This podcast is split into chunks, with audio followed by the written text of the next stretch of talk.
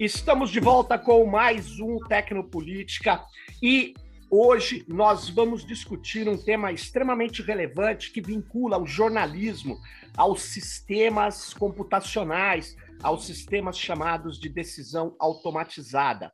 Seria possível é, um jornalista é, realizar uma reportagem sobre um sistema é, de decisão automatizada, sobre sistemas algoritmos, sobre inteligência artificial?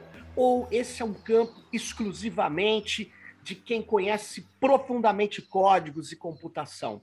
E para discutir a possibilidade das reportagens de sistemas que estão cada dia mais presentes no nosso dia a dia, no nosso cotidiano, eu estou aqui com a Krishma Carreira. Muito obrigado, Krishma. A Krishma é doutora pela Metodista. O doutorado dela é sobre, efetivamente, a reportagem em sistemas de decisão automatizada. E a Krishma é jornalista e atua como profissional em agências de comunicação, mas é professora da Facom, né? E está aqui com a gente para conversar sobre esse tema é, que é extremamente relevante, que faz parte hoje do que a gente chama de interesse público. Então, de novo, muito obrigado, Krishna. E eu já entro perguntando: então é possível investigar sistemas automatizados? O que, que você tem a nos Oi. dizer? Fico muito feliz a gente estar conversando sobre isso. Eu acho que é um tema né, extremamente importante. Não foi à toa que isso me motivou para fazer o doutorado, né? Foi minha tese, mas não só uhum. por isso, porque eu acho que realmente isso a gente tem que discutir cada vez mais.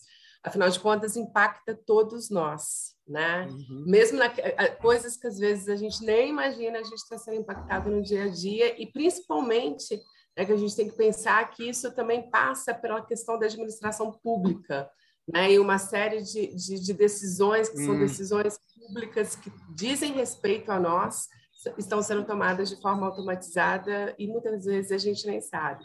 E respondendo a sua pergunta, sim, é possível, né? Hum. É, é, eu acho que a gente tem que pensar sempre numa formação em rede, uh, num grupo de pessoas que tem, uh, que tem competências diversas, tem olhares diversos, mas é possível você investigar sem você ser uma pessoa ah, sem você ser uma pessoa que trabalha né, com computadores, com, com tecnologia, Sim. com códigos, com inteligência artificial, é possível.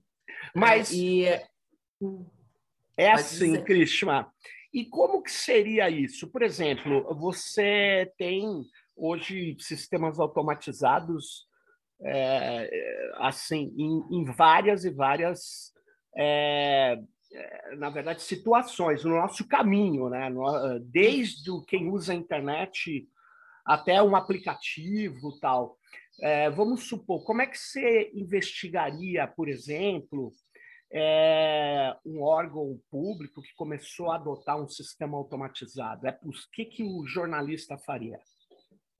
Ah, na minha tese, eu proponho a RISDA, que é a reportagem investigativa né, sobre esses sistemas de decisões automatizadas. Hum. É, nela, eu crio um passo a passo ali daquilo que seria possível fazer. Então, é, a, primeira, a primeira parte desse processo de apuração, Sérgio, é a gente está vendo a questão da quais são as informações gerais. E isso é, a gente consegue através da lei de acesso à informação. Né? Então, acho que o primeiro passo é a gente pensar na lei é, para a gente conseguir esse tipo de acesso. Então, você tem que saber né, qual que é o nome é, desse sistema, qual é a empresa que opera esse sistema, ela é com código aberto, ela não, não é com código aberto. E, a partir disso, a gente vai tendo ali uma... São várias etapas para a gente conseguir avançar. É, e aí a gente precisa ver quais são os dados, né, quais são as variáveis que estão envolvidas nesses dados, ter algum tipo de controle, envolve dado pessoal, não envolve dado pessoal, e aí vai entendendo, né? É, quais são os erros, uh, tem erros, produz algum tipo de dano, produz algum tipo de viés, e aí também a gente vai indo até as informações complementares, né? Que a gente vai, vai agregando. É, e aí, nesse processo, acho que tem várias formas a gente está entrando. A gente pode, desde, é, sabe, faz um levantamento que entrou em determinado órgão, é, alguma, algum processo desse tipo, uhum. né, algum sistema desse tipo. Ou, a partir de alguma denúncia, alguma, algumas pessoas que a gente vai percebendo que estão sendo prejudicadas, né, aquilo ali de uma forma sistemática e que a gente vai entendendo. Então, desde, desde da entrada, né, quando a gente pensa ali na entrada do sistema, até a gente pensando já na saída, fazendo um pouco também do reverso. Então, são várias técnicas que são técnicas possíveis. É, uma coisa que me chama atenção nesses sistemas é que eles parecem, eles são apresentados como quase que seres alienígenas, né? Porque eles não têm responsáveis, a pessoa fala, o sistema não aceitou, o sistema não permite, mas quem é o responsável pelo sistema? Se você reparar, tem uma falha nessa nossa lei, eu não sei o que você acha disso. Uhum. Essas leis nossas, porque é, esses sistemas automatizados, eles deveriam, é, ao serem implementados, do meu modo de ver, ter é, o nome de um responsável, onde qualquer um poderia falar com esse responsável e fazer questionamentos, né? Mas isso ah. não tem. Você até falou, eu tenho que, ter que ter a lei de acesso à informação isso num órgão público. E no Uber, por exemplo, no Uber Eats, como é que você faz uma. O que, que você bolaria para fazer uma reportagem sobre esse sistema automatizado? É, eu acho que a gente tem que pensar aí, são, são várias coisas, né? Mas primeiro o lado humano mesmo da coisa e pensando jornalisticamente no beabá do jornalismo, que é correr atrás de fontes, alguém hum. que vaza alguma coisa, e aí você vai somando, né? vai ligando ali os pontinhos para entender quem que foi prejudicado, por que, que foi prejudicado. Montando um é, mapa. Tem uma, reportagem, é, tem uma reportagem, por exemplo, que foi feita nos Estados Unidos já um tempinho atrás, e que ela investigou exatamente os sistemas de o porquê da precificação, o porquê que determinada pessoa que está em certo lugar ela paga mais por um produto do que outro que está em outro lugar, né? Hum. E aí ela foi conseguindo investigar a partir disso, ela percebeu, né? Então assim, olha, não, fulano ele está pagando mais, mas o outro pagou bem menos. Mas por que que isso está acontecendo? E aí ela foi mapeando, foi conseguindo encontrar com, com né, descobrir um programador que topava falar. Sempre tem aquele que saiu, que está bravo, né, e que vaza, que traz alguma coisa, que fala alguma coisa em off. Então, nesse aspecto, eu acho que também tem um trabalho jornalístico tradicional, que é aquele trabalho jornalisticamente bem feito, né?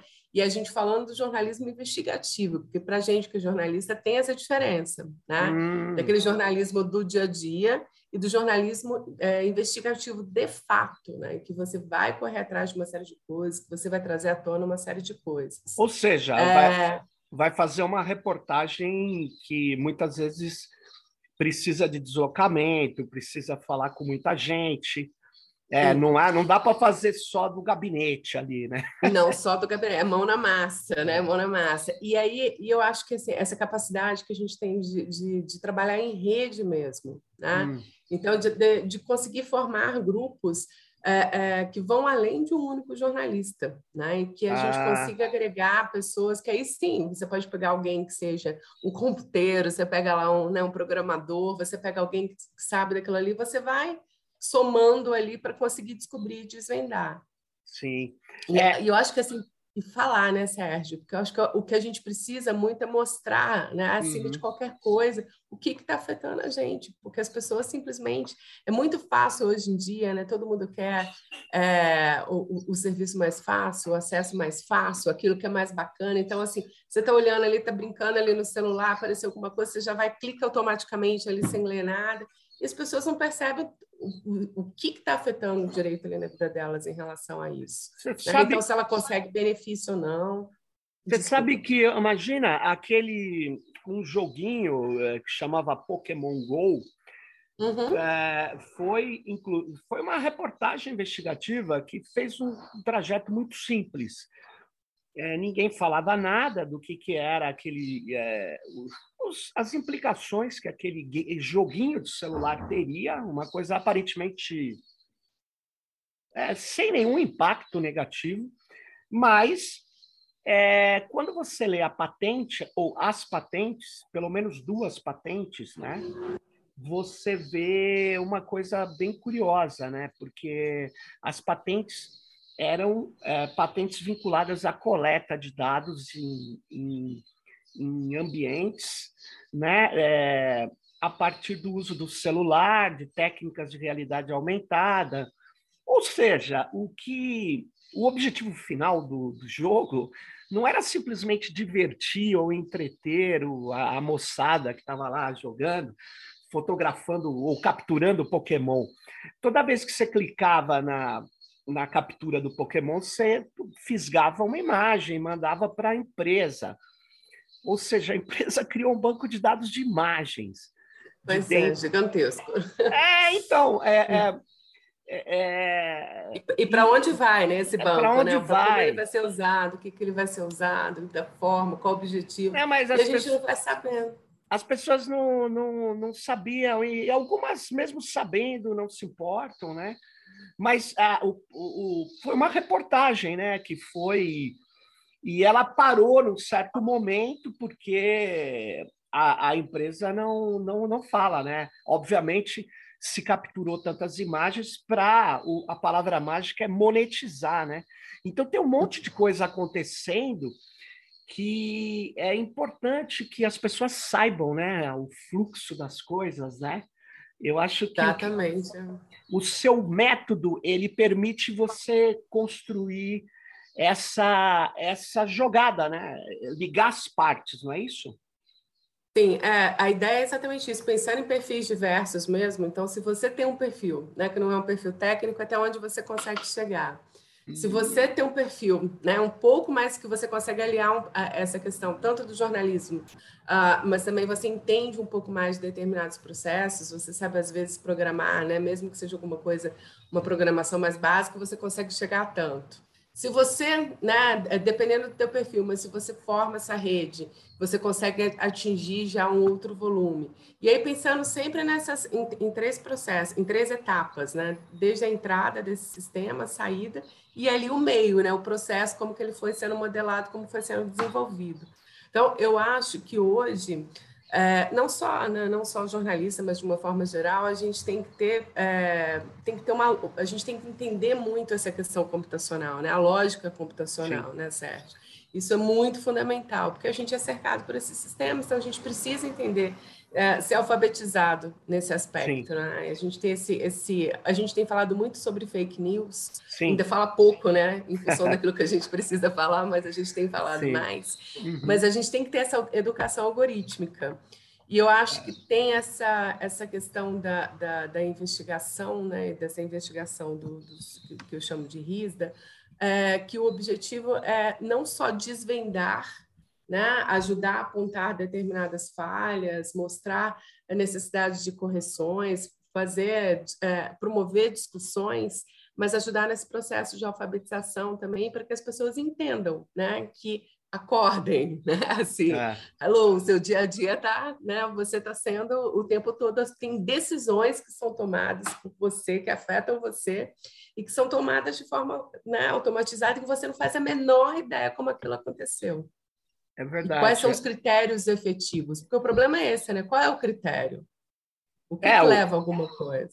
O, que, por que, que você, por exemplo, a gente está cada vez mais vendo é, sistemas automatizados de seleção de currículos para entrevistas de emprego, né? Por exemplo. Uhum. Por que, que um currículo não foi aceito, né? Você fala, mas isso é, é antes do sistema, isso é uma decisão arbitrária do, sei lá, do, da empresa, né? Porque é privada, tal. Mas veja, é, uma vez que ela se dispõe e, e, alardeia isso, que ela faz um processo seletivo de escolha é, dos melhores, ou ela quer escolher com base em tais critérios, ela mesmo é, não divulga os critérios, né? Ela e os sistemas muitas vezes eles eh, extraem padrões do que a empresa gostaria, né? A Amazon já já fez um já sistema. Você deve se lembrar, foi até bastante comentado, né? O uhum. sistema só escolhia homens brancos homens. De, eh, de uma uhum. certa idade, porque uhum. era, uma, era um sistema de aprendizado de máquina que o RH achou que teria bolado, descoberto a América, né? O botado o ovo em pé, que é assim, ó, vamos pegar os caras mais bem avaliados da companhia e eles conformarão o padrão de contratações. Só que aí uhum. os mais bem e avaliados. Os é. E os outros, né? E é isso. E às vezes a gente nem visualiza, né? Às vezes você está navegando na internet, está procurando alguma coisa, isso é tão sutil que é o fato de você é. ver algo ou você não ver. É, né? é, isso que é mais louco. Não é só quando você tem, você entrou lá, você clicou, você quer uma vaga que você é rejeitado. Não. Você às vezes nem enxerga essa vaga, porque você, isso já aconteceu também pelo fato de você ser mulher, né? com uma série de denúncias que aconteceram. Então, é, tem, um estudo, tem um estudo também que, é, que fala, que isso me chamou muita atenção, é, sobre e-mail. Uh, hum. Porque a gente também nunca vai imaginar que tem esse tipo de coisa ali no e-mail. E foi um estudo que foi feito lá nos Estados Unidos uh, em relação à política, e eles viam o seguinte, que determinados políticos apareciam na caixa de e-mail quando mandava alguma notificação, alguma promoção, lá que tem aquele sistema de você contribuir bastante, e que você a maioria das pessoas visualizava, outros você não visualizava. E aí começou a cair a ficha para eles, mas espera aí, mas e-mail, será que isso vai acontecer? E aí fizeram uma experiência e descobriram que sim, que acontecia. Olha então, não sei se já teve alguma correção nesse processo de lá para cá, mas isso acontecia. É. Então, é, é, é geral, né? Para tudo. É, o, então, os e-mails, por exemplo, tem uma outra coisa, né? Os robôs leem os seus e-mails, não são humanos. Eu sempre achei isso um absurdo. Eles leem e oferecem promoções. Uhum. Oferecem promoções ali. O Gmail faz isso. Né? Uhum. E, mas isso Exatamente. não é nem mais, não é nem uma coisa estranha, é uma é uma no, lá, é o dia a dia, o café é o dia com leite. É, café com as redes programáticas é, de publicidade, né, que hoje pega, nos atinge em tempo real, né? É isso que é o problema, né? É, a gente está navegando num site ou qualquer coisa, num perfil, numa rede social, e os anúncios que, em geral, nos são é, apresentados, eles são já baseados nas informações, né? É, no que a gente quer, o que, que a gente está procurando. E... e... às vezes que a gente nem sabe o que quer, mas ele já é. sabe o que a gente quer. então, e é essa, e essa história que é, tem, vários pesquisadores criticam, que é exatamente essa, essa prever aquilo que você vai fazer, é. não necessariamente aquilo que você faria em determinado momento, né? E isso pode estar impactando a gente realmente de, de, de, de formas que não são, que não são é. boas para a gente, não são boas para a democracia, né? não são boas, é, é, que, que levam a discriminações, reproduzem ideologias. Então a gente acaba sendo cercado muitas vezes sem saber, mas a gente precisa, a gente precisa discutir. E é, é, e é possível. Ô, Krishma, tem, você falou agora da democracia. Eu me lembro bem da sua tese, que ela você colocava esse problema, é, porque esses sistemas podem estar influindo na, vamos, vamos falar assim, formação da opinião pública. Mas o que, que você uhum. acha mais grave nessa questão desses sistemas? É, o, o Frank Pasquale chamava de opacos, né? Eles são uhum. ofuscados também. A gente não consegue ver. Mesmo quando a gente sai, sabe que ele está lá, mas a gente não desvenda a sua operação. Mas o que, que você pensa que é complicado aí para a democracia? Ah, eu, primeiro, essa questão daquilo que você vê e daquilo que você não vê. Né? Uhum. Porque a partir do momento que você está sendo, que você não está tendo acesso a determinada informação que é essencial e que você não faz ideia disso, isso é um problema, porque passa nessa né, sensação de que você está navegando ali que todo mundo está tendo acesso, só que não. Ah. É, tem um estudo que não é um estudo que nem é, não é um estudo recente também que foi feito com o Face, é, que ah, eles colocaram na época de uma, de uma eleição norte-americana que eles colocavam para um determinado grupo né, de pessoas fizeram ali um teste é, quando eles colocavam é, os amigos, aparecia para eles ali uh, os amigos que saíram para votar, isso estimulava as pessoas a votarem. E eles conseguiram mensurar, através de uma série de, de, de testes ali, o número de pessoas que realmente saíram para votar em função daquilo ali, só porque aparecia na timeline né, uhum. o amigo que tinha ido votar. Isso teve impacto na eleição. Entendo. Ou né? seja, a, o que, a informação que é, que é a frequência que é lançada, o que, que a pessoa vê, e que a gente não sabe, né? Porque quem está decidindo isso é o algoritmo da, do caso Exatamente. do Facebook.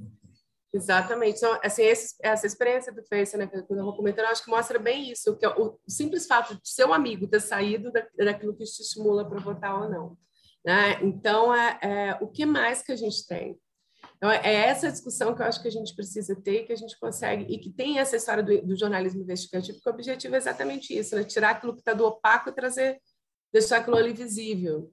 E aí mostrar o que está realmente, mostrar os rastros, né? o porquê que isso aconteceu, qual foi o contexto, o que está implicando, o que está ajudando a, a, construir ou a destruir, hum. né? quem está sendo beneficiado, quem não está sendo beneficiado. Porque quando a gente pega uma série o, o, hoje, né, quando a gente vê através da lei de, do, tem até umas, lá na Transparência Brasil, eles têm, eles mapearam vários, né? É super interessante que eles têm um, um eles conseguiram mapear vários é, sistemas que o, que o, governo está usando. Uhum. E aí, uhum. quando a gente vai ver, porque normalmente o que, que todo mundo sempre fala, né?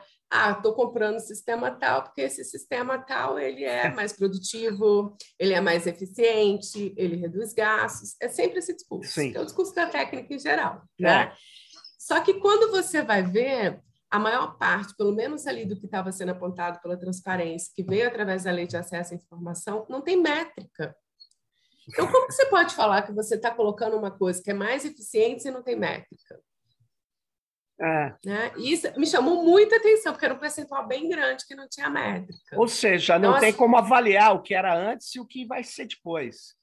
Exatamente. Se você é. não consegue né, saber o, o que, que justifica, então, de fato, você está usando aquilo ali. É, e, aí, e aí, só outro ponto, que eu acho que é um ponto também importante quando a gente reflete do ponto de vista de jornalismo, que, em geral, as editorias né, que cobrem é, inovação, que cobrem tecnologia, infelizmente, são o oba-oba das empresas tecnológicas, né? É sempre é o deslumbre. Então, olha que coisa maravilhosa, que coisa sensacional, né? Criaram isso, isso é, vai transformar a sua vida. É uma reprodução do que é aquilo que Aliás, Cris, tá você me lembrou, eu, eu, bom, eu acompanho essas questões também, é, e eu vejo blogs de grandes líderes da tecnologia do Vale do Silício. E é uhum. curioso que eles dizem assim: agora com essa tecnologia iremos reduzir, alguns falam acabar com a fome no mundo. É, eu falava, mas desde quando a fome no mundo ela existe por falta de tecnologia? No passado, sim, existiu momentos de fome onde não havia alimentos mesmo.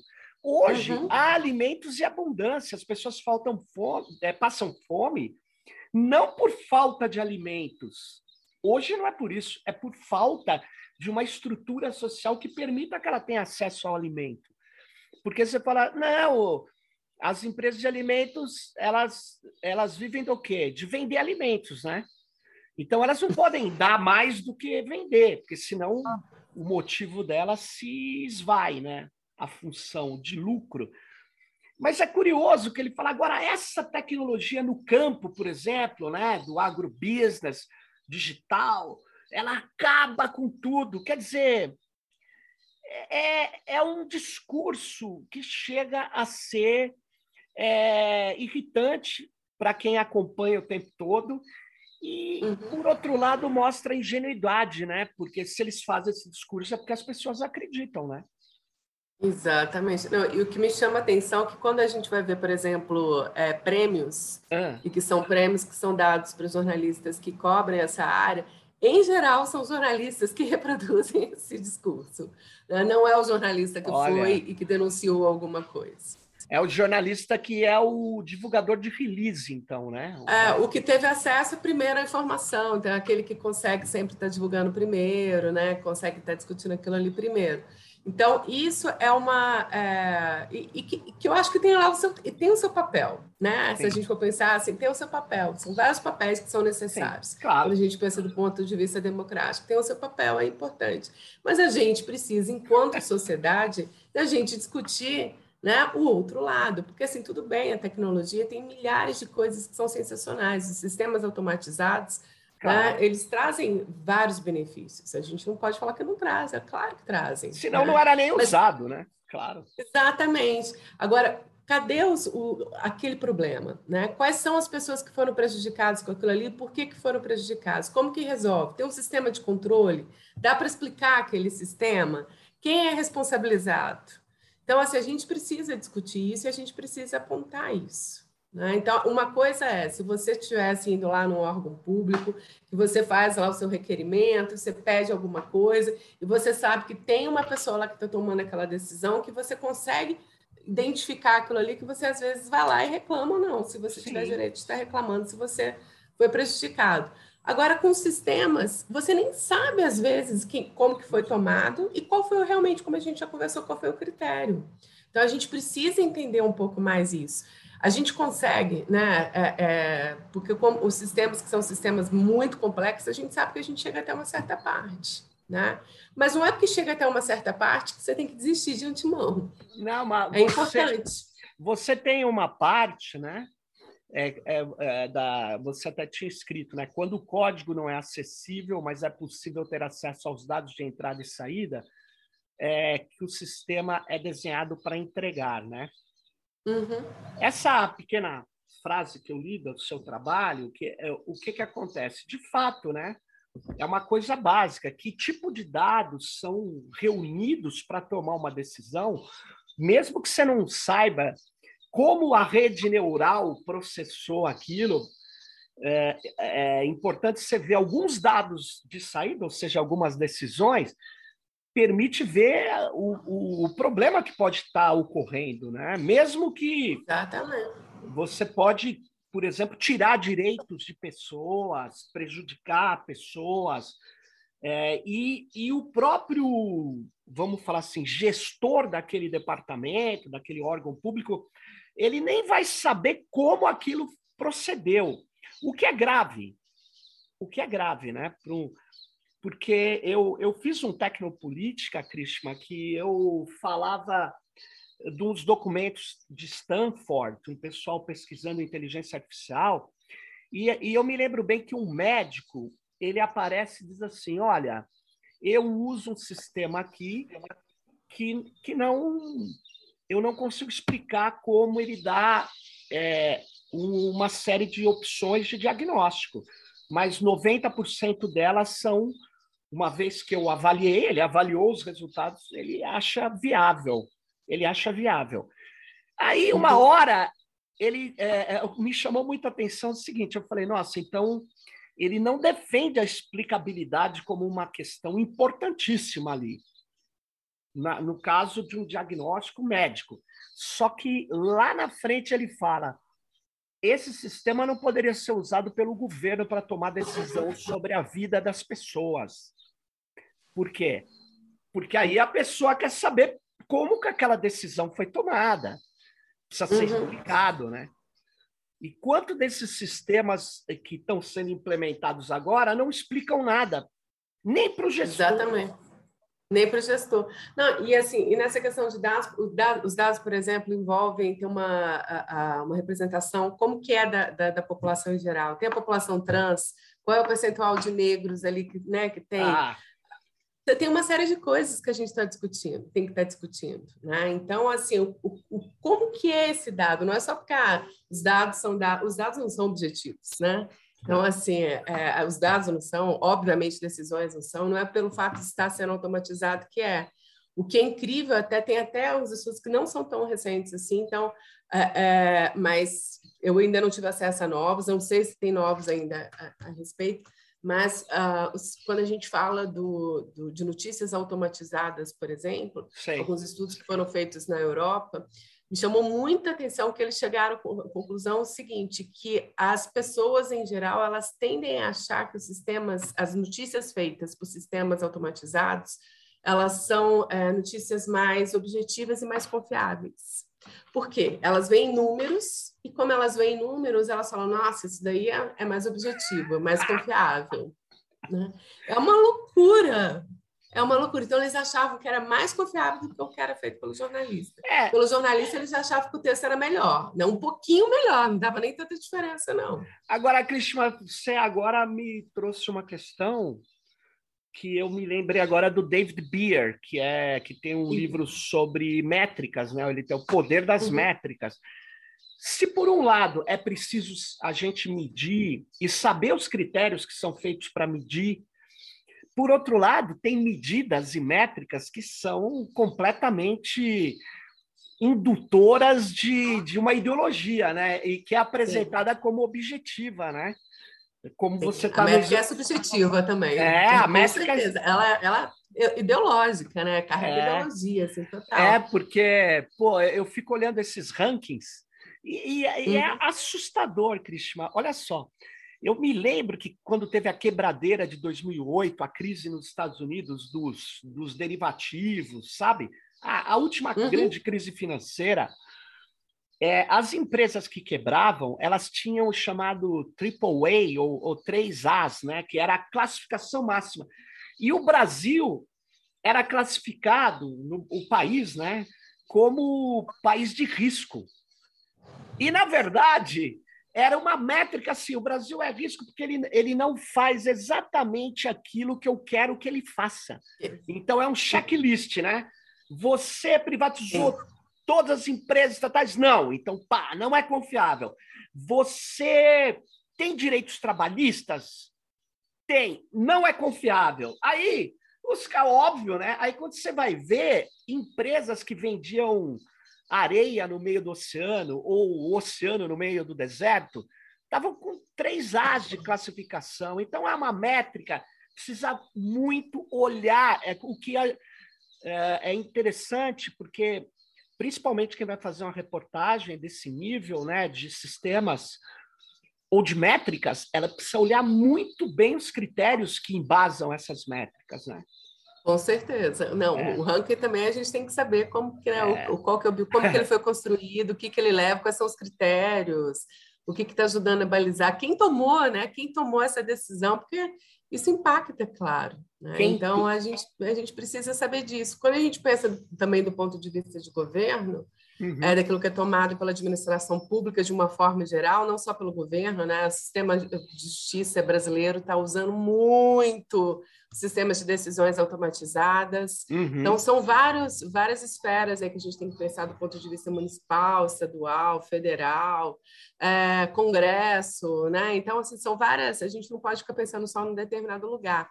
Mas a gente tem que entender quem é que fez, uhum. né? Então, assim, qual foi a empresa que fez?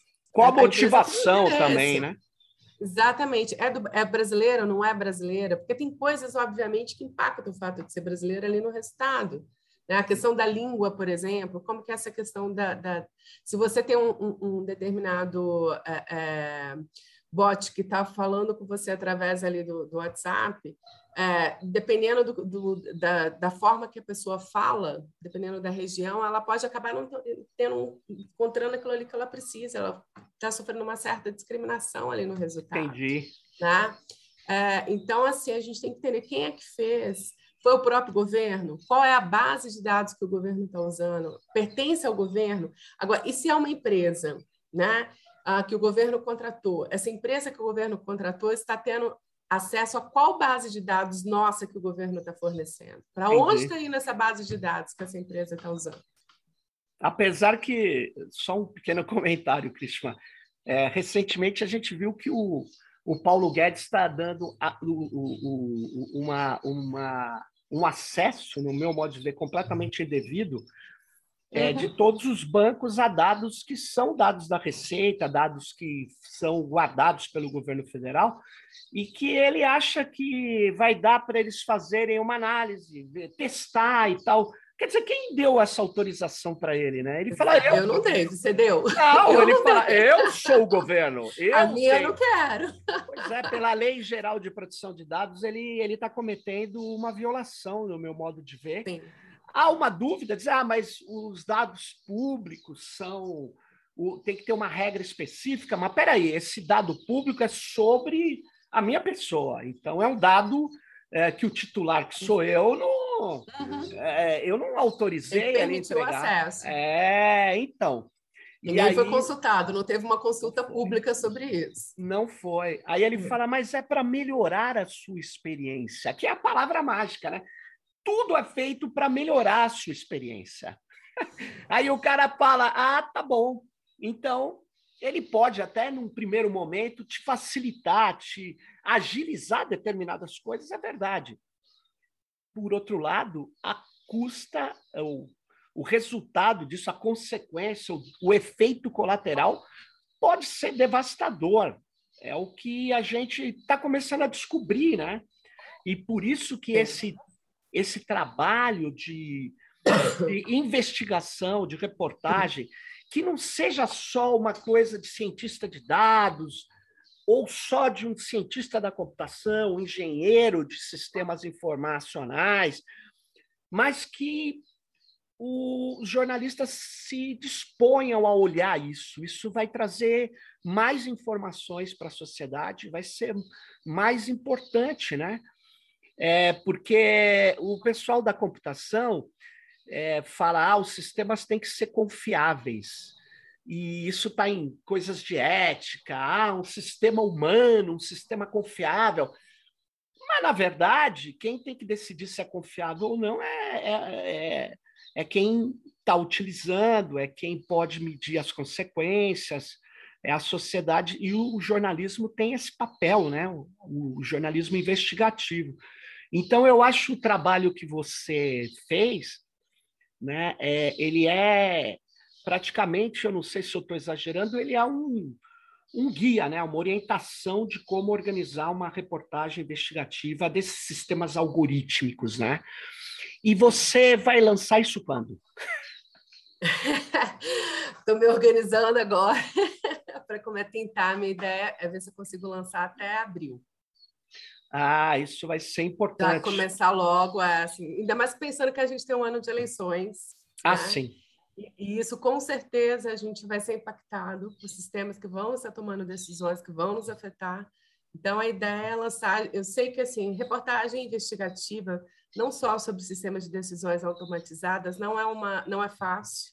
Uhum. Não são fáceis, né? Assim, Sim. É, e as reportagens investigativas, a gente sabe que são, são para sedações são caras. É. É, elas têm que investir mais em relação a isso. Então, assim, não é fácil sempre você ter uma, uma, reportagem investigativa, que é um investimento de tempo, um investimento financeiro, né? São várias, várias questões que são questões importantes. Mas eu acho até que até para a formação de novos modelos de negócios e de novos grupos de, de, de, de, comunicação, a gente vai precisar disso. Agora, né? Krishna, já... deixa eu te perguntar, como professora também, você... Uhum. É, é, é, eu, eu acho que isso pode ajudar muito a as escolas de comunicação. É, o, o, é preciso ter uma uhum. disciplina específica, porque não é simples, como você está relatando aqui.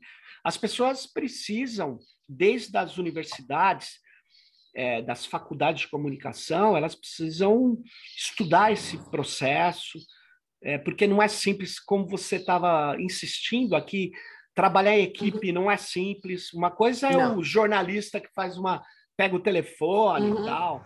Outra coisa é ter que é, fazer uma coisa consistente, que envolve linguagens diferentes, perspectivas profissionais diferentes, né? Então, é, eu acho que o teu trabalho podia ajudar também as pessoas é, nas escolas de comunicação criarem disciplinas específicas disso, né?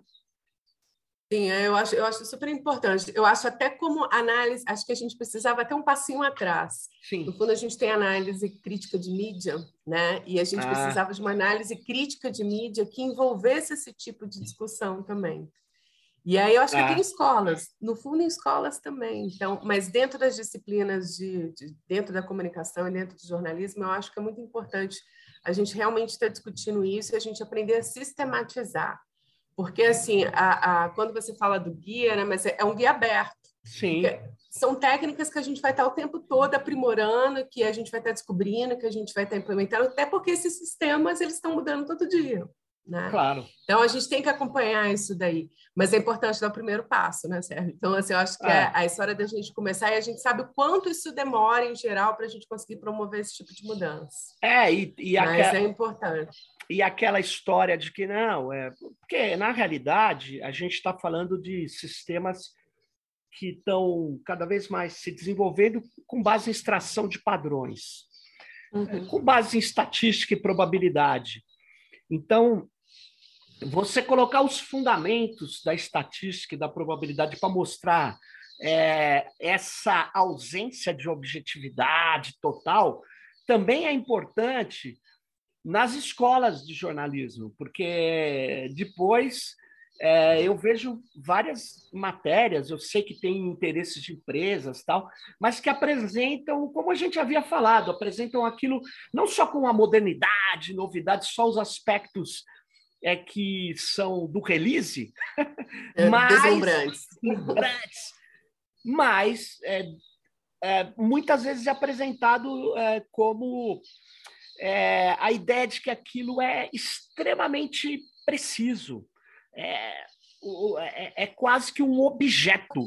É, é não é obrigatório, né? Você não, não pode ir contra, porque senão você está fora desse mundo. Não, é, mundo você vive. É, é preciso, é certo, é, é, é, matemático como se a matemática só trouxesse certeza. Quando a gente fala de, de probabilidade, a gente não está falando só de certezas, né? Enfim, é preciso é, discutir isso. Uh, e, e, e, formar pessoas capazes a duvidar, né? Que você fala, não, isso é ruim, não, não é ruim. A dúvida, ela é muito importante nessa missão de ver, é, de analisar os riscos, os perigos, as consequências e corrigir, né? Muitas vezes isso permite a correção, mas se você não sabe onde está o erro, você não vai tentar corrigir, né? Então, eu acho que. Isso é uma mudança de mentalidade, viu, Sérgio, de jornalismo, porque o que acontece é o seguinte: isso a gente já vai observando, né? Porque antes, os jornalistas, sempre quando você conversava com alguém, é porque você quer fazer jornalismo? Ah, eu gosto de escrever, né? Assim, é. ah, eu me comunico bem. Eu sempre vem aquele primeiro dia de aula, sempre normalmente é assim. Hoje você já tem um pessoal que adora o jornalismo de dados, então, e que já é uma nova mentalidade. Né? Já é um uhum. grupinho diferente. Eu fiz um curso uma vez com, com de jornalismo de dados que me chamou muita atenção na hora do intervalo, porque era num lugar, num prédio, é, que tem uma série de, de, de, de, startups, e aí nesse prédio, nesse andar desse curso, na, tinha até um, um bar né, que tava. E quando foi na hora do intervalo, eu achei muito curioso, porque ninguém foi para o bar, quando os jornalistas que estavam lá fazendo o curso, eles abriram o computador e ficaram no computador. E eu falei, gente, que povo é esse? like, qual é essa coisa, uma nova mentalidade? Porque é. é um pessoal diferentinho do jornalista padrão. E já tem vários jornalistas que já estão fazendo estatística. Então, é um grupo que tem características Entendi. diferentes. O que eu acho importante é a gente também mudar essa mentalidade do jornalista. O jornalista ele pode entender de probabilidade, né? Ele pode entender de estatística. Por que não? Porque isso vai fazer diferença para ele na vida dele a partir de agora. Então é importante não deixar isso restrito a um grupo, mas pensar claro. que isso vai fazer parte de um projeto. Eu acho que é um projeto social mesmo que a gente tem que ter, né? Qual é a sociedade que a gente quer? A gente quer uma sociedade que tem facilidades que emprega uma série de decisões automatizadas, que quer redução de custo, que quer né, uma série de coisas, tudo bem. Mas até onde? Qual é o custo disso? O que, claro. que a gente quer efetivamente delegar para uma máquina para fazer em nosso nome? Claro. Então a gente claro. tem que discutir isso. É, e, e, e, saber que nem o jornalismo é objetivo, né? E nem o sistema algorítmico é o seu maior aliado, objetivo também. Exatamente. Então, Exatamente. é ter crítica, é, é, é mas para fazer uma crítica profunda é preciso conhecer, né? Então, eu acho Exato. muito legal esse esforço, acho muito legal é, essa, essa proposta que você traz, espero que ela consiga estar tá logo à disposição para todas e todos que não só que estão nos ouvindo aqui, vendo, quem está também no videocast, mas que possa ah, é, incentivar é, que mais e mais comunicadores é, adquiram essa habilidade, né? trabalhem essa investigação sobre esses sistemas de gestão algorítmica, né? sistemas automatizados, e que isso vai ser derradeiro para uma não só no momento eleitoral, mas também no dia a dia, principalmente, né? Porque nós estamos tendo essa esse cotidiano de mediadores, né? Porque não são só intermediários, né? Eles conduzem, eles alteram as nossas condutas, né? Então, ou, ou, eles tentam alterar, né? E a gente não vê, como você bem colocou. É, não é o William Bonner falando lá, ou deixando de falar algo, você fala, olha, ele não falou uma coisa muito importante que aconteceu hoje, olha, está omitindo, ou então ele falou uma coisa distorcida, ou não, ele falou uma coisa que é real. Você não ouve, né? Você não vê, né? Ele está você não tem quem xingar, né? Você não tem não quem tem brigar. Quem né? É isso aí. Pô, muito obrigado aqui, Christian, pela sua participação nesse Tecnopolítica. Valeu muito. É... E você tem ainda é, um segundinho para dar um, um plá para a moçada, para todas e todos que estão nos ouvindo. Dá uma mensagem final aí para gente. Gente, vamos acordar. A gente precisa acordar a gente tem que pensar que isso é possível fazer, não dá para a gente sentar, ficar esperando que alguém faça pela gente. É, a gente tem que ter garra, a gente tem que entender que esse mundo que a gente vive agora é um mundo que é um mundo mediado mesmo uh, por sistemas algorítmicos e a gente não pode aceitar isso só, né? Falar, sentar e falar assim, tudo bem, deixa passar. A gente tem que agir, a gente tem que investigar e a gente tem que ajudar a transformar. Vamos embora. É isso aí. Muito obrigado, Cristina, por sua participação aqui nesse Tecnopolítica. E você dê um clique aí, ajude a divulgar, ajude a gente, inclusive, superar os bloqueios algorítmicos que existem. Muitas vezes, quando a gente fala das plataformas, as audiências caem. Será por quê, né? Porque são sistemas que a gente não controla. E dá uma força aí. A gente está no Telegram também, está em vários lugares, dê um clique, sininho, tudo mais e fique ligado no próximo Tecnopolítica. Bye bye para todas e todos. Até tchau. mais, gente. Valeu, tchau, tchau. Valeu, tchau.